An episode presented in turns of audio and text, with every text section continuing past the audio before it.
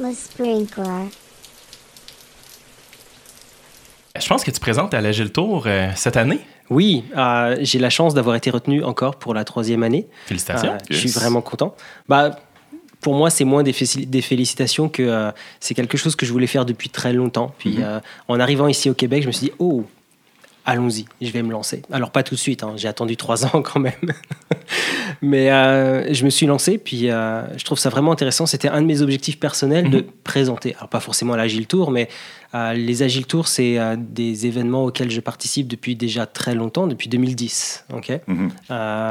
Et, tous les ans, ça me, ça me fait l'effet d'une cure de rafraîchissement. Je trouve ça vraiment intéressant. Je pense que tous les gens qui sont intéressés par l'agilité devraient participer à ce genre d'événements. Pas forcément l'Agile Tour, mais à des événements où justement on peut se recentrer sur pourquoi on fait de l'agilité, puis aller chercher de l'inspiration ailleurs, puis essayer d'aller regarder, d'aller prendre un, un regard différent, parce que tous les gens qui sont là ont leurs propres expériences, leur propre manière d'aborder l'agilité. Puis je trouve que c'est vraiment intéressant, parce que quand on travaille dans un...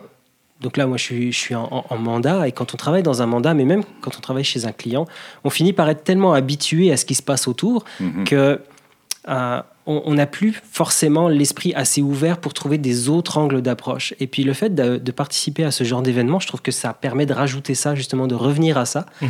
Donc, euh, En fait, c'est une, fa- une bonne façon de se battre contre le. le L'effet le- pickle. L'effet pickle. exactement. on, a, on a déjà parlé Ouais. de ça, ouais. ouais.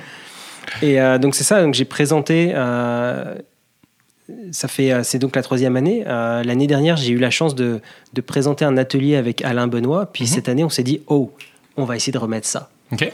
Euh, on avait eu un, on a eu la chance de d'avoir un très très bon feedback de la part des participants de l'année dernière. C'était quoi la rappelle-moi? L'année dernière, c'était euh, sur le user story mapping. Yes. En fait, on, on présentait comment on fait un user story mapping. Et puis, je pense que notre session a été populaire. Puis surtout, on a eu un feedback plus tard, puisqu'il y a toujours des, évaluations sondages. qui sont faites pendant l'Agile Tour. Et puis, on a eu un feedback vraiment très positif. Donc, on était vraiment très contents. Euh, et puis, les, les- les- euh, le comité organisateur de l'Agile Tour nous a recontactés cette année en disant bon, Vous êtes euh, un, des, un des groupes qui a eu des bons feedbacks, donc Mhm. euh, si vous avez quelque chose à proposer, allez-y, c'est le temps de proposer. Puis là, j'ai discuté avec Alain, puis on s'est dit Ouais, je pense qu'on aimerait ça recommencer. Ouais. Et euh, on s'est posé la question du pourquoi on avait ce genre de feedback. Alors, ça nous fait très plaisir, hein, je veux dire, on n'est pas en train de se plaindre. C'est une petite fleur. Là, ça- Ouais, c'est ça. C'est flatteur. Euh, très honnêtement, ça, ça- ça fait vraiment, vraiment plaisir, mais on a essayé de comprendre euh, pourquoi, qu'est-ce qui anime les gens, qu'est-ce qui fait que les gens passent un bon moment à ce moment-là.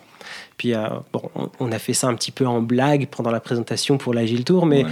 euh, on, on s'est vraiment posé la question et puis on, on s'est euh, on s'est rendu compte, en lisant le, le livre Training from the Back of the Room, Ouais. que c'était vraiment ce qu'on essayait de faire, les différents ateliers, la manière d'impliquer les gens, etc. C'était pas mal ce qu'on essayait de faire tout le temps et probablement que c'était, à notre avis, un, de, un des ingrédients du succès.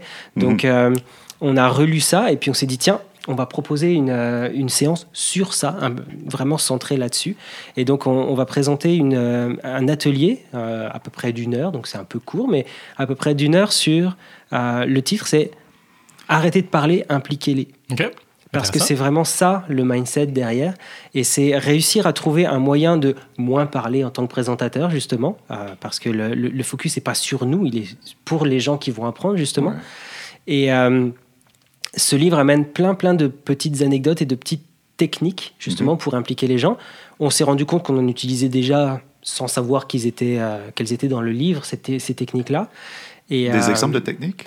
ben, Des exemples de techniques, simplement euh, prendre des post-it, puis commencer à arriver dans la salle dès qu'on arrive, avant même de, de rentrer dans le vif du sujet, dire OK, on va parler de ce sujet-là. Ouais. Et puis ce sujet-là, ben, qu'est-ce que vous connaissez déjà dessus?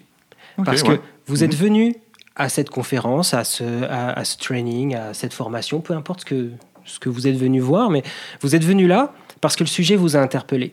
Probablement que vous connaissez déjà des choses.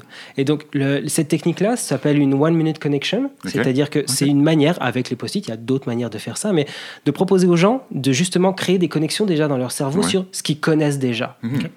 Et puis partir de là pour pouvoir les, les amener plus loin, justement, parce que c'est le but de la formation ou de la conférence ou de l'atelier, peu importe ce qu'on est en train de faire. Ouais, ouais. Ok. Donc, euh, moi, je trouve ça vraiment très intéressant. On a un gros défi quand même avec Alain, c'est que lui et moi, on a tendance à beaucoup parler, surtout moi. Ça c'est contre-intuitif avec le, le blague française. là. Mais euh, On vient de perdre trois auditeurs. Trois unsubscribe. On, on en a déjà à deux. je suis français, j'ai le droit de le dire, ok? Euh, on nous apprend beaucoup à beaucoup parler parce qu'on nous apprend à beaucoup argumenter. Mhm. Sauf que parfois, ça tourne que on est tellement centré sur notre argumentation qu'on est plus centré sur les gens qui vont apprendre. Mhm. Et le but de pratiquer ça, c'est justement de renverser la vapeur, puis de remettre les gens à leur place. Les gens sont là pour apprendre, puis le focus doit être sur ceux qui apprennent, pas sur ceux qui présentent. Mhm. En tout cas, c'est ma conviction.